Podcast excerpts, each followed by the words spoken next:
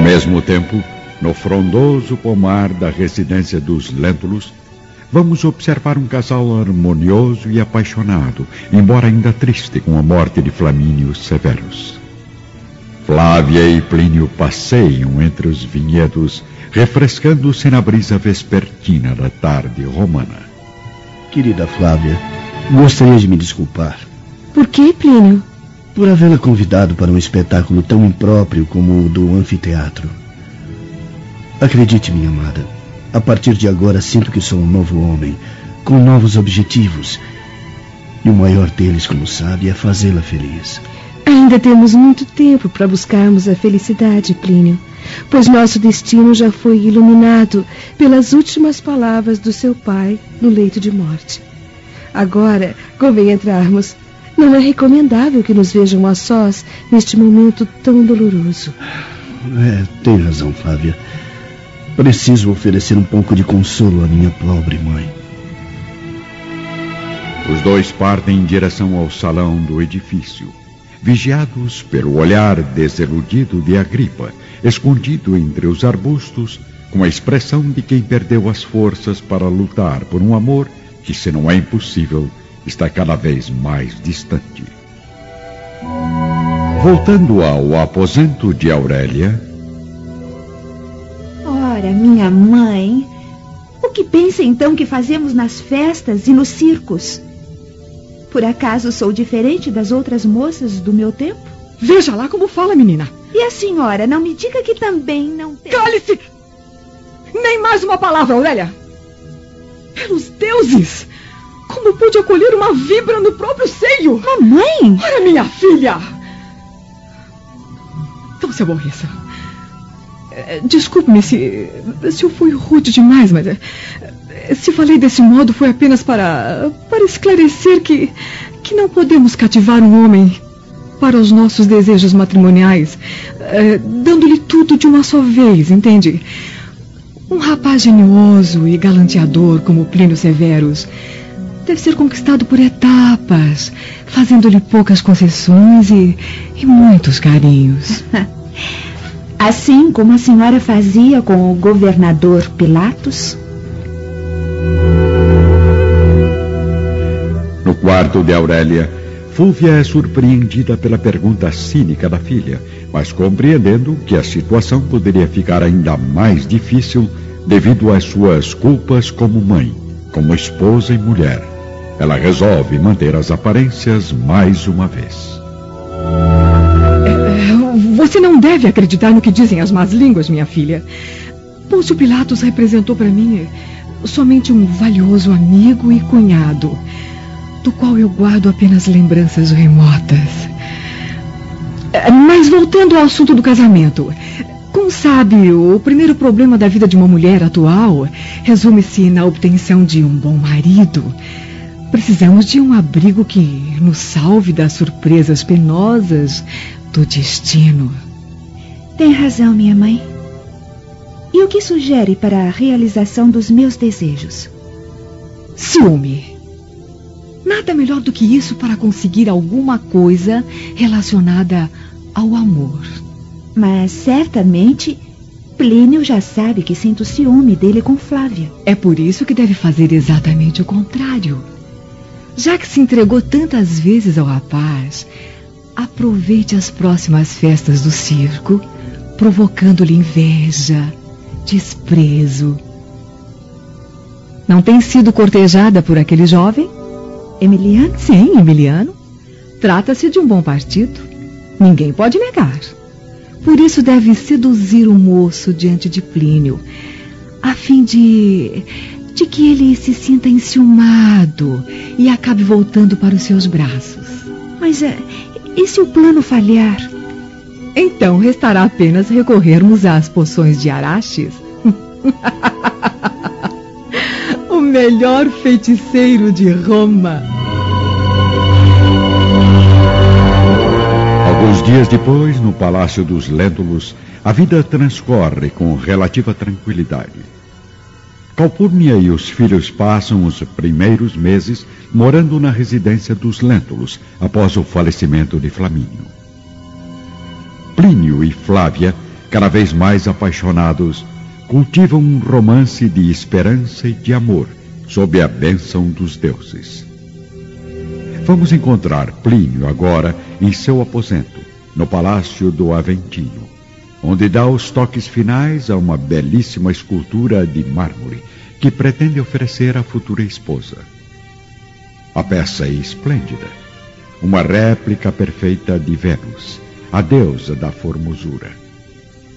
Agripa entra no quarto, nervoso, dirigindo-se ao irmão mais moço.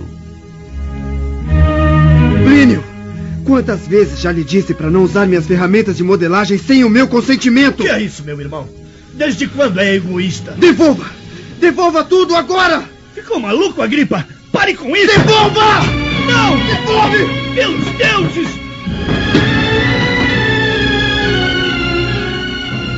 O esforço para proteger a Vênus de mármore é inútil. A obra de arte esculpida com tanto amor e perfeição pela sensibilidade das mãos apaixonadas de Plínio acaba se despedaçando no chão, sob o olhar surpreso e arrependido de um jovem possuído pelo ciúme. Desculpe. Pelos deuses, meu irmão. Eu não tinha intenção. Você está doente, Agripa. Seu coração está mais partido que. que esse objeto que acabou de destruir. Uma semana se passa após o um incidente entre os dois irmãos.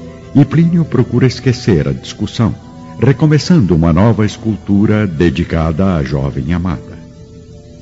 Contrariando cada vez mais a, a previsão de Fúvia, o filho mais moço de Flamínio não volta a cortejar Aurélia, mesmo após rever sob as carícias íntimas de Emiliano, aquela a quem sentia-se unido somente pelos laços artificiais da luxúria e dos hábitos libidinosos do tempo. Vamos observar, neste momento, a filha de Salvio lendo-los em novo diálogo íntimo com a mãe, após inúmeras tentativas de provocar ciúme em Plínio. Não me conformo, mamãe. Não suporto ser abandonada tão friamente pelo homem que amo. Ele está tão diferente. Afastou-se das festas, dos antigos companheiros. Não sente mais falta dos meus beijos, do meu corpo apaixonado. Tenha calma, Aurélia. Nós precisamos planejar a melhor maneira de executar oportunamente a vingança à mulher responsável por tudo isso.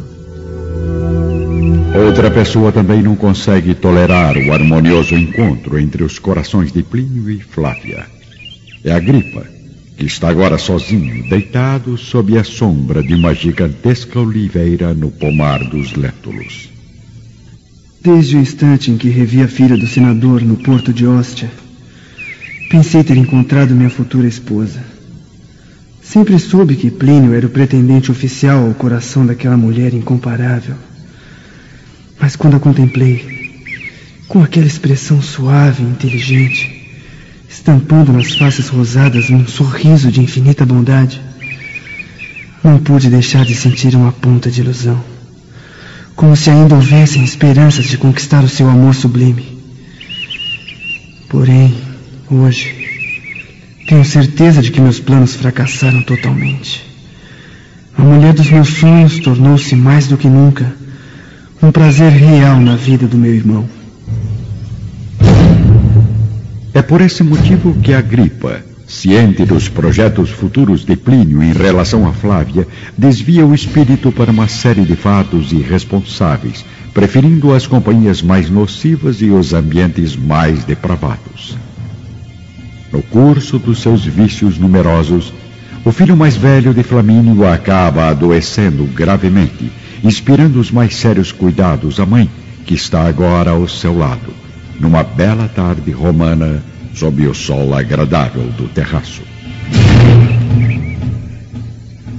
Agradeçamos aos deuses, meu filho, pois vejo que está muito melhor e a caminho do restabelecimento. Neste momento, Lívia e Flávia se aproximam, felizes em observar a melhora do rapaz. Como se sente a gripa? Melhor. Bem melhor, senhora Lívia. Você me deixou preocupada, meu amigo. Sempre foi tão saudável. Eu não entendo como adoeceu tão gravemente. Minha doença vem da alma, do fundo do coração, Flávia. Mas acredito que tudo na vida tem o seu lado bom, até mesmo o sofrimento. Bem, então vamos indo, mamãe. Plínio nos aguarda na praça central para comprarmos as alianças. Até logo, Calpurnia. Estimo suas melhoras, Agripa. Lívia e Flávia saem em direção ao portão do palácio. Calpurnia permanece ao lado do filho. Realmente, minha mãe. Agora estou bem melhor e mais disposto. Por isso, gostaria que voltássemos logo para nossa casa, a fim de poder consolidar minha saúde e tentar esquecer. Mas esquecer o que, Agripa? Brisas suaves refrescam o crepúsculo ainda iluminado pelos clarões do sol quente da capital do império. No terraço do palácio de Públio Lentulus, Calpurnia continua sós com o filho Agripa, aguardando uma resposta do jovem amargurado. Minha mãe, a saúde não pode voltar ao corpo quando o espírito continua doente. Mas eu não entendo o que quer dizer, meu filho. Por que não abre seu coração com mais sinceridade e franqueza? Não. Eu não posso fazer isso. Mas o que houve, Agripa? Por que está chorando? Diga-me tudo, querido filho. Não oculte as mágoas à sua mãe. Prometo ajudá-lo de qualquer maneira. Eu sofro. Desde o dia em que Plínio me roubou a mulher desejada. Sinto uma atração profunda e misteriosa por Flávia. E não me conformo com a realidade desse casamento que se aproxima. Enquanto isso, no salão principal da residência de Salvio Lentulus, vamos encontrá-lo ao lado da esposa e da filha, saboreando deliciosos doces de frutas, preparados e servidos pelas servas de confiança. E então, Salvio? Por acaso já teve aquela conversa com a viúva de Flamínio Severus? Não, ainda não. Mas acredito que nem será necessário. Será que você perdeu o juízo, homem? Você tem o direito e a obrigação de exigir dessa mulher uma posição sobre o casamento de Plínio com Aurélia. Tarde demais, Fúvia. Acabo de encontrar o rapaz em companhia de Flávia e Lívia Lentulus na Praça do Comércio, escolhendo alianças de ouro para o noivado. E o senhor ainda diz isso com essa tranquilidade? Não vê que o homem que amo está agora nas mãos daquela oportunista? E que o futuro da nossa família pode estar arruinado? Acalme-se, minha filha, acalme-se. Ainda existe o filho mais velho de Flamínio. Pensando bem, Aurélia. Em último caso, não seria uma má ideia, não. Afinal, Agripa Severus é tão rico e tão formoso quanto o irmão. Além de, é claro, ser muito mais eh, experiente. Como sabe? Por acaso a senhora já fez o teste? Ou alguma nobre amiga da sociedade conferiu os dotes do rapaz pessoalmente? Aurélia? Peça desculpas à sua mãe imediatamente. Só irei perdoá-la no dia em que me casar com Plínio Severus. Ao mesmo tempo, no terraço da casa dos Lentulus, Acredito que, se o meu pai ainda vivesse, procuraria conquistar para mim esse matrimônio. Mesmo sabendo que Plínio ostentava aquele sonho infantil de se casar com Flávia. Sonho este que foi esquecido quando começou a se relacionar com as jovens romanas das festas. Não deve culpar o seu irmão. Afinal, você o acompanhava a todos esses desvios da sociedade, sem jamais demonstrar que cultivava uma paixão mais forte pela filha de Públio. Eu tenho consciência disso, minha mãe. Mas mesmo através das aventuras da mocidade, sempre esperei que me surgisse no caminho a criatura perfeita. Perfeita para organizar um lar, construir uma família. E quando ela aparece, eu sou cruelmente arrebatado. E logo por quem? Mas Plínio é seu irmão. É por isso que eu sofro profundamente. Afinal, do contrário, não teria compaixão em abusar dos meios mais violentos para alcançar a mulher amada. Na movimentada praça central de Roma, centenas de pessoas caminham entre as diversas tendas do comércio, onde vende-se de tudo, desde frutas da época até vidas escravizadas perdidas no tempo.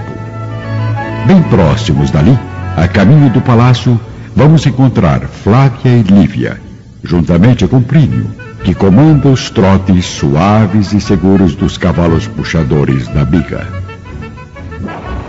Como está o senador Lentulus? Faz dias que não vejo meu futuro sogro. Ah, sinceramente, Plínio, eu sou a pessoa menos indicada para lhe responder essa pergunta. Afinal, Públio permanece mais tempo ao lado dos livros e dos compromissos administrativos do que em companhia da esposa e da filha. Não exagere, mamãe. Papai sempre foi e será um eterno amante da cultura literária e da arte de governar. Se quisermos encontrar Públio Lentulus, basta nos dirigirmos a um único ambiente, seu velho gabinete particular. Os três prosseguem na conversa agradável rumo à residência da família, quando avistam a serva Ana, caminhando com dificuldade, levando nos ombros um pesado embrulho de alimentos que acabou de comprar na feira. Ana! O que faz na rua a essas horas? Estou levando algumas frutas e verduras para a ceia desta noite. E por que saiu sozinha, minha amiga? Ah, nobre senhora porque aqui em Roma nenhuma jovem escrava se dispõe a acompanhar os passos lentos e pesados de uma serva mais velha. Ora, mas na verdade, até prefiro caminhar sozinha para observar com mais tranquilidade cada pequeno detalhe da grandiosa capital. Já andou bastante por hoje, Ana. Agora, passe estas compras para cima e acomode-se na biga. Nós também estamos indo em direção ao Palácio do Aventino. Uh, um momento, Flávia. Eu não posso transportar uma escrava em meu veículo. Seria uma vergonha, ainda mais no centro da cidade. Muito bem. Então pode voltar sozinho. Eu e mamãe acompanharemos a serva caminhando a pé para casa. Oh, não se preocupem, senhores. A residência fica a poucas quadras daqui. Acompanhe Plínio, minha filha. Eu sigo em companhia de Ana. Desculpem-me se estou sendo rude demais. Porém, todos sabemos que é tradição e dever de qualquer escravo caminhar com as próprias pernas, servir aos patrões com disciplina e carregar nos ombros o peso do domínio romano. Quantas jovens aristocratas já passearam no seu nobre veículo, Plínio? Quantas noites de aventura e prazer já transportou nesta biga, correndo por toda a cidade em companhia de mulheres cuja dignidade não chega nem aos pés dessa humilde serva? Mulheres que, ao contrário das pobres escravas, carregam não nos ombros, mas nas consciências o fardo da depravação e da vulgaridade. Está bem. Abrirei uma exceção desta vez.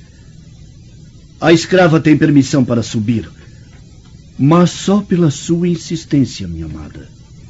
De volta ao terraço, Calpurnia e Agripa continuam a sós recebendo os últimos raios do sol vespertino.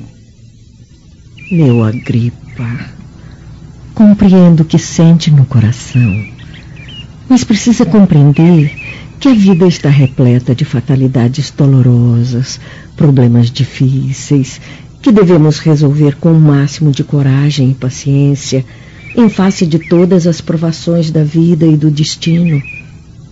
Por isso peço-lhe que retire do seu íntimo essa paixão inexplicável. Mesmo porque eu sinto que Flávia e seu irmão nasceram com os destinos entrelaçados neste mundo. Seja forte, porque a existência exige de nós, algumas vezes, gestos de profunda renúncia e humildade. Mas jamais deixe de acreditar nos deuses que trarão em breve para sua alma o necessário conforto. Eu não sei não, minha mãe. Às vezes, eu sinto que até Júpiter está contra mim. Então, querido filho, creio que apenas uma longa viagem poderá fazê-lo vencer a amargura que invade sua alma. Uma viagem? Sim, Agripa. Por que não faz uma viagem à nossa propriedade do Avênio? Minha mãe, suas palavras carinhosas conseguiram tranquilizar minha alma. Aceito a sugestão. pois só assim poderei esquecer para sempre essa paixão proibida. No entanto, gostaria de partir com alguma atribuição importante para dedicar-me exclusivamente ao trabalho militar durante o período em que estiver longe de casa. Isso pode ser facilmente arranjado através do nosso amigo Públio Lentulus e do senador Cornélios Docus. Estou decidido. Amanhã mesmo começarei os preparativos. Aos poucos desaparecem no horizonte os últimos clarões avermelhados da tarde que dão lugar a uma formosa noite repleta de estrelas. Amparado pelos braços da mãe, Agripa recolhe-se, mais animado, aos aposentos.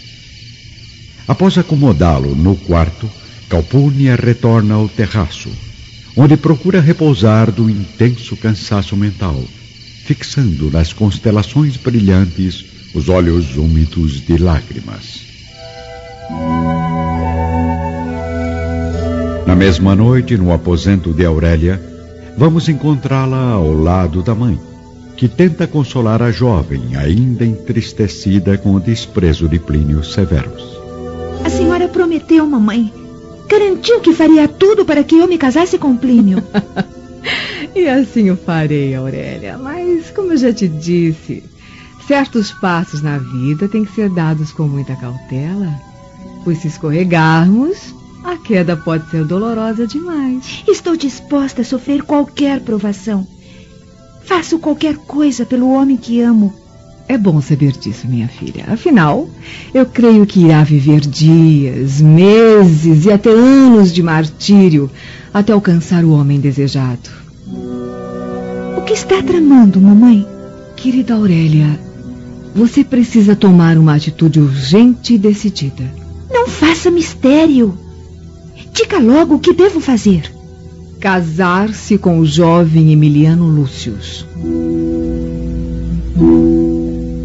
Algumas semanas se passam após a morte de Flamínio Severus e Calpurnia sente-se completamente sozinha na sociedade e no mundo, notando no ambiente e nos corações que a rodeiam uma grande diferença, como se faltasse uma peça do mecanismo da sua vida. Esse componente fundamental é a presença do marido, a palavra ponderada e amorosa do homem mais sábio e meigo que conheceu.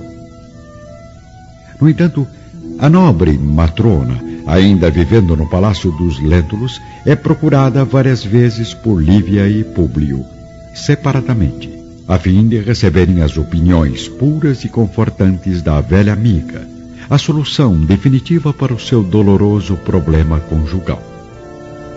Mas Calpurnia tem consciência de que está desamparada nos raciocínios e nas ações.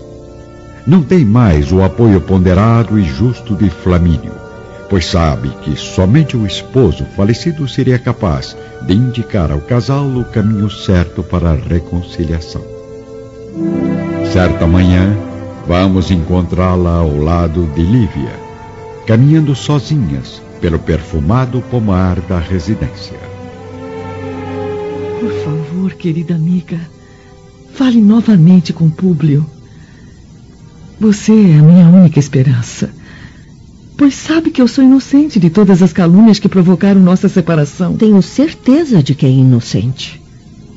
Afinal, sempre foi e será uma mulher bondosa e leal. Porém, depois que voltou da Palestina, parece-me cada vez mais estranha nos modos de crer e de sentir. Mas por quê? Só pelo fato de haver tido o privilégio de receber as bênçãos do Messias e procurar levar adiante a sua doutrina? Não posso admitir esses princípios de humildade e de fraternidade. Essa Mas... fé absurda que tanto cultiva ao lado dos próprios escravos, Lívia. Enquanto isso, à frente do suntuoso edifício do Fórum Romano, Salvio Lentulus encontra, ao acaso, os jovens Plínio e Flávia, que passeiam de mãos dadas sob o sol agradável da manhã. Minha sobrinha, que felicidade encontrá-los. Bom dia, tio Salvio. Como vai? Não tão saudável e disposto quanto o belo casal que vejo à minha frente, mas estou bem, minha querida. Aliás, Plínio, foi muito bom encontrá-lo. Eu gostaria de saber por onde anda o seu irmão. Não o vejo há dias. Ele está se recuperando de alguns problemas de saúde, mas logo estará bem. Algo urgente, Sr. Salve? Sim. Bem, nem tanto, nem tanto. Apenas eu gostaria de fazer uma proposta ao Agripa. Eu sinto desapontá-lo, mas caso seja alguma proposta de trabalho, a Agripa não estará disponível. Pois assim que melhorar, irá partir para o Avênio com atribuições militares. A única esperança que Salvio Lentulus possuía para unir sua família aos Severos está agora destruída. Afinal, o velho aristocrata iria propor ao jovem Agripa o casamento com Aurélia, mesmo sem o conhecimento da esposa, que já tramou um destino bem diferente para a filha solteira.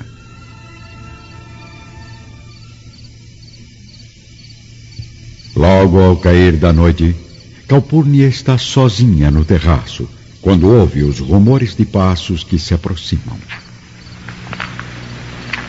Boa noite, caro amigo.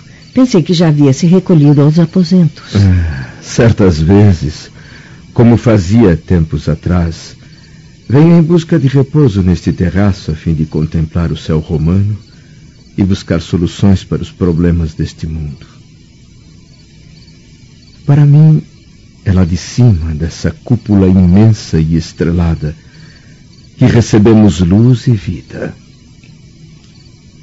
É lá que deve estar agora o nosso saudoso Flamínio, confortado pelo carinho dos deuses generosos. E é para lá que todos iremos algum dia. Sim, Calpurnia. Assim é o ciclo da vida, da tradição, do destino.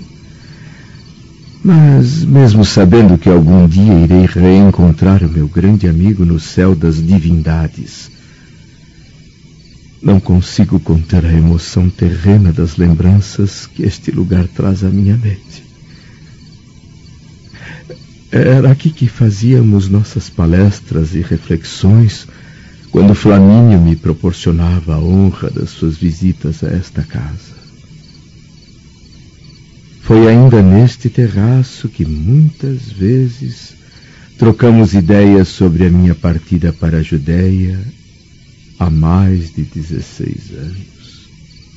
E por falar em viagem, caro Públio, talvez não saiba, mas a gripa partirá para Vênio tão logo se restabeleça. Ah, mas por que motivo? Nossa família possui várias propriedades naquela região que precisam ser examinadas. Flamínio, antes de morrer, já havia planejado passar algum tempo por ali, resolvendo pessoalmente este assunto. Agora só me resta a boa vontade e o interesse do filho mais velho, que está bastante entusiasmado com a tarefa. Mas a solução do problema é tão urgente assim? E o casamento de Plínio? Por acaso, a gripa não estará presente? Acredito que não. Hum. Porém, na hipótese de sua ausência, ele será muito bem representado por Saul. Saul? Ainda no terraço do Palácio dos Lentulus. Saul é o antigo escravo liberto da nossa casa, que já nos enviou mensagens da Palestina, comunicando sua presença às cerimônias. Saul. Sempre que ouço este nome, sinto que já o conheço há muito tempo. Mas ainda terei a oportunidade de constatar se realmente estou certo. No entanto, é uma pena que a gripa não possa estar presente no casamento do irmão. Aliás, Públio, Hum?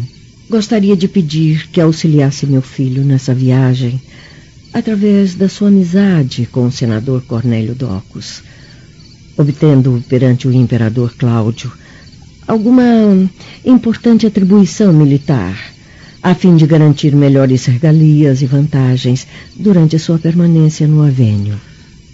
Não será difícil conseguir isso, Calpurnia.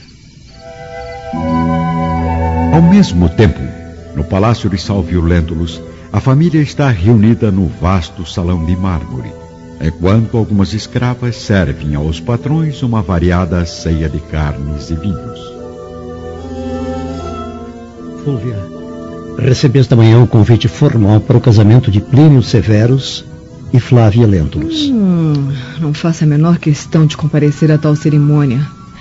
Mas como manda a tradição, devo acompanhá-lo de qualquer maneira, Salvio. Ora, Fúvia, não devemos guardar mágoas dos severos apenas porque não conseguimos entrelaçar as nossas famílias. Infelizmente, Plínio está comprometido oficialmente com minha sobrinha, enquanto o irmão mais velho, o Agripa, se recupera agora de uma doença e, em seguida, parte longa viagem rumo ao Avênio. Até hoje eu não compreendi o motivo do desfalecimento repentino desse rapaz, tão saudável. Amigas me informaram que ele esteve quase à beira da morte, sofrendo espasmos de febre e dores insuportáveis. o amor é capaz de coisas que ninguém compreende, mamãe. Por que diz isso, Aurélia? Porque sei exatamente como se chama a doença de Agripa Severus. Não me diga que. Flávia Lentulus. O irmão de Plínio morre de paixão pela futura cunhada. De volta ao terraço, o senador Lentulus continua em companhia da nobre amiga. Ele deseja, no íntimo, que Calpurnia, como conselheira de Lívia, remova todas as suas dúvidas. Fale da inocência da esposa proporcionando ao seu coração caprichoso e egoísta a certeza de que está enganado.